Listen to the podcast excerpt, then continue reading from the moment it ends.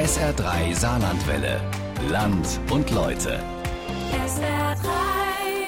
Die Grundidee war die, an der Maas entlangfahren, ja, einem der schönsten europäischen Flüsse, 874 Kilometer von Frankreich über Belgien in die Niederlande und dann in den Rhein bei Nimwegen. Das hat Jochen Marmit gemacht. Er ist reporter beim Saarländischen Rundfunk beschäftigt und hat daraus drei schöne Halbstunden-Reportagen gemacht. Den ersten Teil können wir heute hören in Land und Leute. Viel Spaß dabei.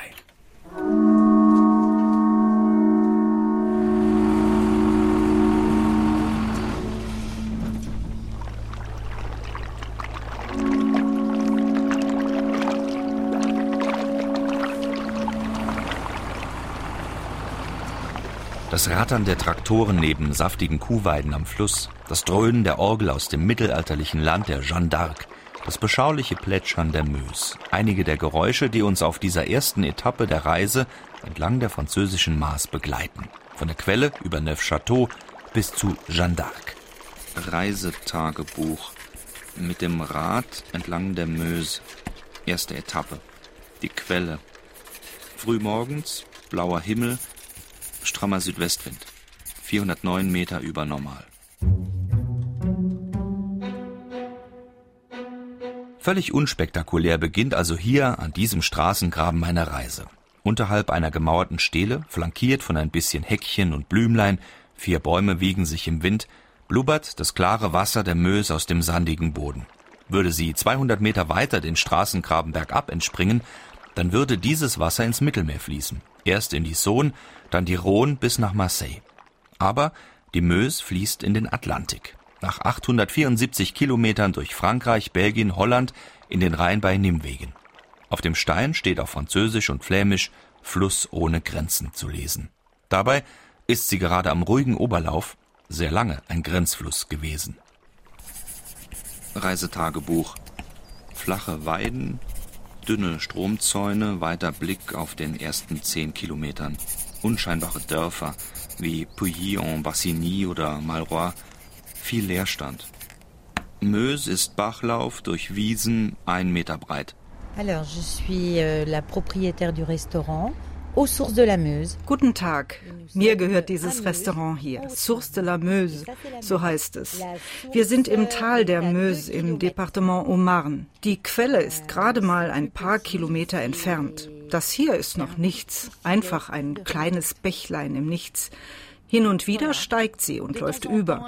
Dann haben wir hier Hochwasser. Zweimal schon. Letztes Mal war sie 86 Zentimeter hoch. 2001 und 2011 war das. Madame Arvois. Vor 18 Jahren ist sie aus Troyes in dieses 120 Seelennest gekommen. Sie genießt die Frühlingssonne an diesem Vormittag, freut sich über das junge Grün der Bäume am Fluss, die Blüten der Obstbäume. Entspannte Idylle, könnte man sagen. Dann kommt der Herr des Hauses, samt einem Wagen voller fröhlicher Enkelkinder. Küchenchef Frédéric Avois.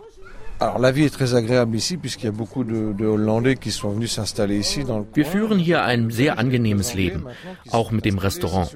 Es gibt mittlerweile viele Holländer, die sich hier zeigen oder auch niederlassen. Belgier sind auch dabei, Engländer kommen. Es ist ja immer das Gleiche. Die Leute rasen in Urlaub und haben keine Zeit, sich etwas anzuschauen.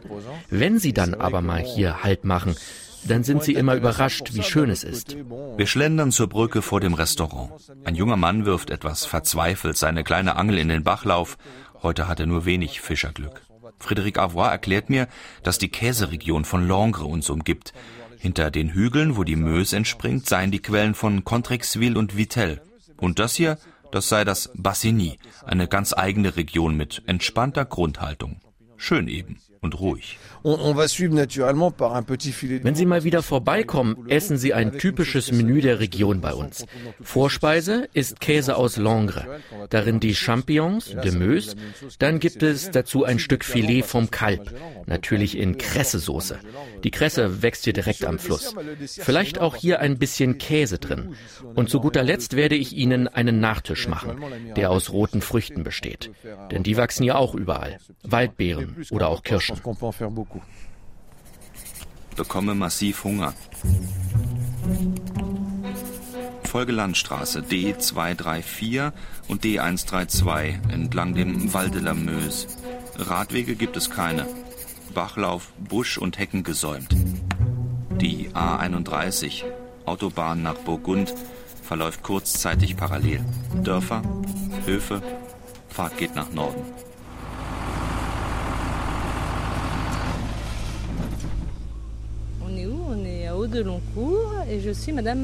Ich bin Madame Martin. Wir sind hier auf einer Anhöhe des kleinen Ortes Audeloncourt. Mit meinem Mann zusammen führe ich den Hof hier. Unsere Weiden gehen bis zur Meuse runter. Wir haben verschiedene Kühe hier, natürlich auch die Charolaise. 450 Tiere stehen hier. Wir züchten, machen Milch und Fleisch. Madame Martin trägt einen grünen Vlies, Jeans und Gummistiefel. Wir stehen direkt vor dem Tor zu einem ihrer modernen Ställe. Aggregate rauschen im Hintergrund. Mit ihrer Zahnlücke lächelnd zeugt ihr gegerbtes, schmales Gesicht von Anstrengung, aber auch von Zufriedenheit. Alles riecht nach Landwirtschaft. C'est difficile. Dire que ça marche. On n'est pas content, mais on continue quand même parce qu'on n'arrête pas ça euh, comme ça. Es läuft, ja, aber nicht besonders gut. Es ist einfach schwierig. Aber wir geben nicht auf. So ein Leben gibt man nicht einfach auf. Wir kämpfen jeden Tag mit den Tieren, mit den Wetterbedingungen und mit der Politik, die uns schwer zu schaffen macht. Immer und immer wieder. Das ist schon heftig. Das Tal ist wie eine flache Obstschale. Die Ränder steigen leicht an, gesäumt meist von kleinen Waldstücken oberhalb. Dünne Besiedlung, alle sechs Kilometer ein kleines Dorf, einzelne Sägewerke, sonst Landwirtschaft. Meuse meandert unscheinbar. Von wegen unscheinbar. Wir haben richtig Kontakt zur Möse. Sie tritt ja auch ständig über die Ufer. Und dann können wir einfach gar nichts mehr machen. Wir müssen dann immer schnell die Kühe einsammeln weil sie so schnell über die Ufer tritt. Sie glauben mir das nicht? Ich habe hier ein paar Fotos, die Ihnen zeigen, was dann los ist. Das ist eigentlich jeden Winter so. Die Regel ist, siebenmal pro Jahr tritt die Möse über die Ufer. Vor allem im Frühjahr, wenn es heftig regnet. Nehme alles zurück. Die Möse ist saisonal eine Bestie. Obstschale wird regelmäßig geflutet. Alors ça, c'est le village après. Mhm. Et en fait, il y a de l'eau là. Et il y a de l'eau là. Hier, das ist das Dorf. Und da ist das Tal. Und da die Straße. Und nichts mehr, nur noch Wasser. Wie ein See, ein riesiger. Manchmal dauert es nur einen Tag, dann ist das wieder weg. Aber wenn es viel regnet, kommt sie mehrfach und steigt. Ganz im Gegensatz dazu ist sie im Sommer so gut wie ausgetrocknet. Nur noch ein Rinnsal. Sie wechselt schon sehr stark ihr Gesicht, die Möse. Sie ist träge, aber auch sehr farbig und lebhaft. Kilometer 40. Champagne links, Lothringen rechts der Meuse. Die schlängelt sich in hunderten Kurven. Sandige Ufer sind teils abgebrochen. Burmont, Festungsort, hoch oben, Anstieg, Abfahrt, Nachbartal des Mouzon, Anstieg, insgesamt fast 400 Höhenmeter. Ankunft in La Motte. Sonnig, windig. Alors, je suis Monsieur Dépinal, François. Je suis descendant des, du dernier gouverneur de La Motte. Ich bin François Dépinal, Nachfahre des letzten Befehlshabers der Stadt La Motte, wo wir jetzt stehen. La Motte, der Hügel. Der ragt wie ein Raumschiff aus der Ebene, wie ein großer länglicher Kieselstein, nach allen Seiten abfallend, obendrauf flach. 506 Meter hoch, die erste Erhebung über 500 Meter seit dem Atlantik. Hier sind wir an der absoluten Außengrenze Lothringens. Die Grenze war immer die Meuse. Und hier auf der Seite ist die Festung La Motte. Dahinter liegt die Franche-Comté. Diese Ecke hier wird auch Drei-Provinzen-Ecke genannt. Lothringen, Franche-Comté und Champagne. Kein Wunder, dass die Römer hier oben schon Soldaten stationierten, zum Schutz der Römerstraße Lyon-Trier, die Hauptverbindung vom Mittelmeer in die Hauptstadt des römischen Kaisers Augustus nach Trier. Unten im Tal, da ruckelt etwas zwischen zwei rotbraunen Feldern. Sehen Sie den Traktor? Der fährt gerade auf der alten Römerstraße zwischen den Feldern. Habe kurz danach versucht, einen Teil der alten Römerstraße zu fahren. Weiße Kalksteinwege zwischen Feldern. Nach drei Kilometern Weidezaun. Musste wieder zurückfahren. 40 Hektar hat das Plateau von La Motte. Ein Schloss, ein Kloster, Einkaufsstraßen, Gärten, Häuser, Freiflächen, Kasernen, eine Kleinstadt mit bis zu 3000 Einwohnern. Nach Nancy die wichtigste Befestigung der lothringischen Herzöge. Immer und immer wieder belagert. Sehen Sie die Vertiefungen hier im Pflaster? Das sind Spurrillen. Abstand der Räder 1,40 Meter. Das sind römische Spurrillen. Diese Wagenbreite hat sich hier lange gehalten. Und dann hier außen eine neue Rille, die noch nicht so tief ist. Da haben sie die Wagen vergrößert. Im Mittelalter. François d'Epinal zeigt die wenigen Originalreste von La Motte. Denn die Stadt ist komplett verschwunden. Nach 1645 wurde sie dem Erdboden gleichgemacht und dann abgetragen. Verwunschene Wege führen durch das überwucherte Plateau, die Wälder auf 506 Meter Höhe, entlang der versteckten Mauerreste und Wallanlagen. La Motte, ein Gespenst aus der Grenzgeschichte an der Meuse.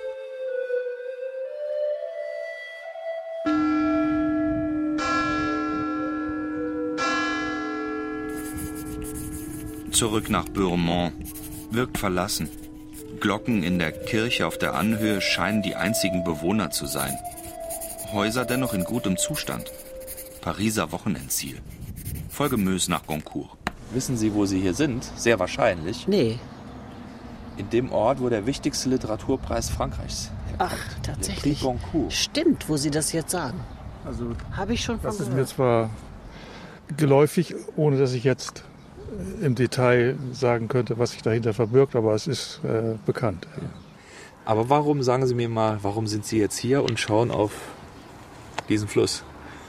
Weil es einfach traumhaft hier ist. Und wir erholen uns gerne hier. Wir sind meist auf einer langen Reise und machen hier Stationen, um zu erholen.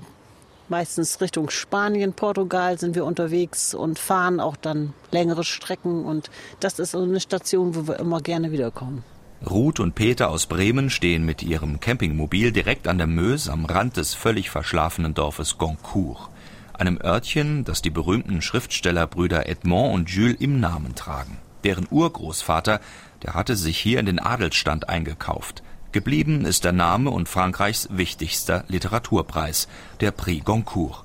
Aber das ist für die beiden Pensionäre aus Norddeutschland nicht so wichtig. Alles das, was ich äh, mit äh, Ruhe und Dingen verbinde, die einfach schön sind. Dieser Fluss im Hintergrund, der Wald, die Plantanen hier, wenn man hier schön in der Sonne sitzt, das ist für mich Urlaub pur.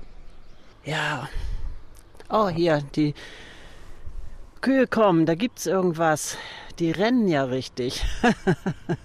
sind die Charolais-Rinder, glaube ich, ne? Diese hellen. Hm. Ich weiß nur, dass es hier schön ist und das reicht mir. Was habe ich davon, wenn ich die Details kenne, aber die Gegend gefällt mir nicht? Wenn wir von Bremen aus kommen, in diese Richtung fahren, ist das der erste Teilbereich, wo wir zum ersten Mal das Gefühl haben, im Urlaub zu sein. Und die ganzen Sorgen fallen ab und äh, man freut sich schon auf die vor einem liegenden Tage. Und äh, diese Region ist dafür besonders gut geeignet. Während wir sprechen, rutschen hinter uns zwei Biber ins Wasser und tauchen in den kühlen Wellen unter überhängenden Büschen. Der naturbelassene Flusslauf ist kurz vor der Brücke in Goncourt etwas aufgestaut. Idyllisch ist es hier und wundervoll still. Meuse überquert die Grenze Haute-Marne zu Vosges. Enges kleines Tal, Bahnlinie, Wald, Kiesweg verliert sich im Nichts. Weiche aus auf die Anhöhe. Kilometer 60. Les Folles-le-Grand. Euh, Wir sind hier bei Henriot Co. in Les Folles-le-Grand im Departement Vosges. Ich heiße Emilie Villemar und ich zeige Ihnen, was wir hier machen. Seit 1867 stellt das Familienunternehmen Henriot vor allem Sitzmöbel her. Edle, komfortable, luxuriöse, designt. Mit Emilie Villemar stehe ich über der Fabrikhalle im Showroom ein Querschnitt durch die Epochen. Voilà, c'est l'évolution des styles, exactement. Parce que comme vous voyez, là, il y a du Louis XIII. Hier sehen Sie Louis XIII, Direktoire Zeitgenössisches, Marie Antoinette. 150 Jahre gibt es uns nun. Und zum Jubiläum wollten wir die Linie Marie Antoinette mal wieder herstellen, so wie sie in Versailles steht. Und das ist wirklich ein Ausnahmestück. Dans la salle de bain de Marie Antoinette à Versailles. En fait, c'est une copie du lit Hier ist das Bett und hier sind Holzarbeiten und andere Materialien zusammen perfekt abgestimmt. Als Muscheldekor, die Holzäpfelchen. Und wer sowas herstellen will, der braucht Könner. Die werden immer noch in den Schulen hier in der Region ausgebildet. Zehn Jahre lernen, um sowas machen zu können. Und auch diese Arbeit hat den gesamten Ablauf unserer Produktion durchlaufen. Holzschnitt, Holzschreinerei, Feinschnitt und Skulptur, dann Lackieren, Polstern und Bemalen. Ein Stuhl im Stil von Louis XVI? Kein Problem. 4000 Euro Minimum. Das Sofa ab 25.000 Euro.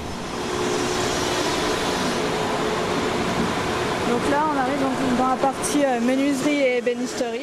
Hier ist die Schreinerei und Sie sehen alle Abteilungen bei der Arbeit, die den Holzrohbau machen. Zusammenfügen, schneiden und feilen, raspeln, kleben. Da werden auch die Frauenstuhlbeine gefertigt. Zwei junge Nachwuchsschreiner feilen von Hand filigrane Stuhlbeine, die aussehen wie die Beine und Füße von Tänzerinnen samt Ballettschuhen. Acht Stunden Arbeit pro Bein und Fuß. Hier wird das Holz getrocknet, bis der Wassergehalt bei 8% liegt. Dann ist es besser zu bearbeiten, beim Biegen und so weiter. Das Holz ist meist Buche, direkt aus der Region. Es gibt noch andere Möbelmanufakturen in Lifol-le-Grand, doch die Stühle von Orion und Co. sind vielleicht die schönsten. Vergoldet, samten, gepolstert, fein geledert und von Hand bemalt. Ob als Schalensessel im Hotel Royal Mansour in Marrakesch, als Polsterlandschaft im Nachtclub Buddha Bar in Monte Carlo, als schwarze Schlichtheit bei Chanel, als rot-schwarzer Standard der Oper in Paris, im Palais d'Orsay oder als Harfenlehnstuhl im Élysée-Palast. Ich würde am liebsten gleich hier sitzen bleiben. Hintern macht sich bemerkbar, Kilometer 80, Neufchâteau. Zusammenfluss von Mouzon und Meuse. Römische Gründung, Novum Castrum. Mittelalterliche Mauer, Straßenzüge, Kirchen aus dem 13. Jahrhundert. 6500 Einwohner. Verwaltungssitz der westlichen Vogesen. Tag 2 beginnt. Und zwar mit starkem frontalen Nordostwind, 50er Böen. Entlang wundervoller Alleen folge ich der Meuse tiefer ins Mittelalter, ins Land der Jungfrau Jeanne, Jeanne d'Arc.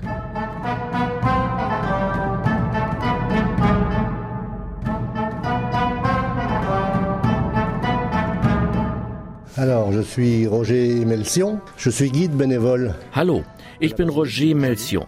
Wir sind hier vor der Basilika von Bois-Chenu, zwei Kilometer von Don Remy entfernt. Warum hier? Nun, Jeanne ist immer hier oben gewesen, um sich hier unter den Bäumen auf dem Land ihres Vaters aufzuhalten. Die Bäume sind längst von schwedischen Soldaten zerstört worden. Vor der Basilika stehen die großen Figuren, Mutter Isabel und Vater Jacques.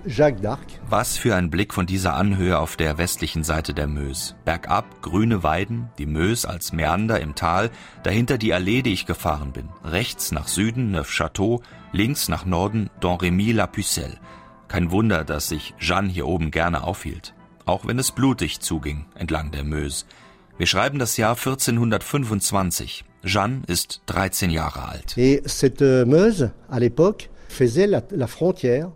Damals war die Meuse die Grenze. Die Herrschaft Burgund auf der deutschen, Frankreich auf dieser Seite. Und so waren hier immer Soldaten unterwegs in jenen Jahren. Eigentlich sollte Jeanne die Schafe hüten, mit denen sie hier raufgekommen ist. Aber sie hat mitbekommen, wie die Soldaten hier beim Durchziehen immer wieder die Tiere der Bewohner getötet haben. Da haben sie angefangen, wenn Soldaten gekommen sind, sich als menschlicher Ring um die Tiere zu stellen, um sie zu schützen. Da hatte Jeanne auch mitgemacht. Und noch mehr als das. Jeanne hat Visionen ab ihrem 13. Lebensjahr die heilige Katharina, Erzengel Michael und die heilige Margareta sprechen zu ihr, hier oben auf der Anhöhe, wo heute diese gigantische Basilika steht. Vertraue auf Gott und befreie Frankreich aus den Händen der Engländer.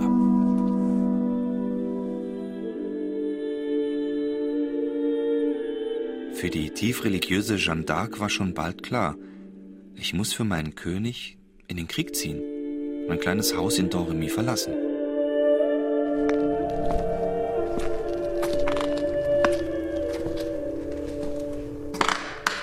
Heute ist das Geburtshaus von Jeanne ein leerstehendes Vierzimmergebäude. Niedrige Räume, massive Steinböden. Im Zentrum des kleinen Dorfes an der Mös wuchs Jeanne mit ihren vier Geschwistern auf. Der Vater hatte es zu ein wenig Wohlstand gebracht. Jeanne galt als sehr fromm und machte regelmäßig Wallfahrten in der Umgebung. Ihre Mission im Hundertjährigen Krieg wird Frankreich verändern. In der Basilika, die ab 1900 gebaut wurde, erzählen große Wandgemälde davon. Auf diesem Bild ist die Krönung von Charles VII. zu sehen, in der Kathedrale von Reims. Der Maler hat Jeanne hinter den Thron gestellt, mit der Fahne in der Hand. Und der Mann, der Jeanne anschaut, das ist ihr Vater. Er war immer gegen die Aktionen seiner Tochter und hat gar zu seinem Sohn gesagt, wenn du sie nicht stoppst, dann werde ich sie töten. Zum Glück hatte er das nicht gemacht, sonst wäre das alles hier nicht. Dann hätte sie nicht mit 17 Jahren Domremy verlassen, Truppen zur Rückeroberung von Orléans geführt und Frankreich zur Befreiung verholfen. Dann wäre sie nicht mit 19 Jahren verraten und gedemütigt als Ketzerin verurteilt und verbrannt worden. Jeanne sur le bûcher à Rouen. Hier ist Jeanne auf dem Scheiterhaufen in Rouen. Das ist das letzte Bild und alles natürlich sehr symbolisch aufgeladen. So der Schatten des Kreuzes auf ihrer Brust von einem kleinen Holzkreuz, das dieser Engländer hier mit Holzresten hochhält. Die fühlen sich nicht wohl und sagen, wir machen da einen Fehler, wir verbrennen gerade eine Heilige. Dann stirbt sie mit den Worten, Jesus, Jesus, Jesus.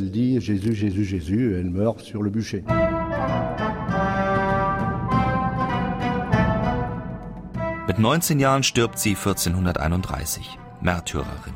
1920 wird sie heilig gesprochen, Nationalheilige.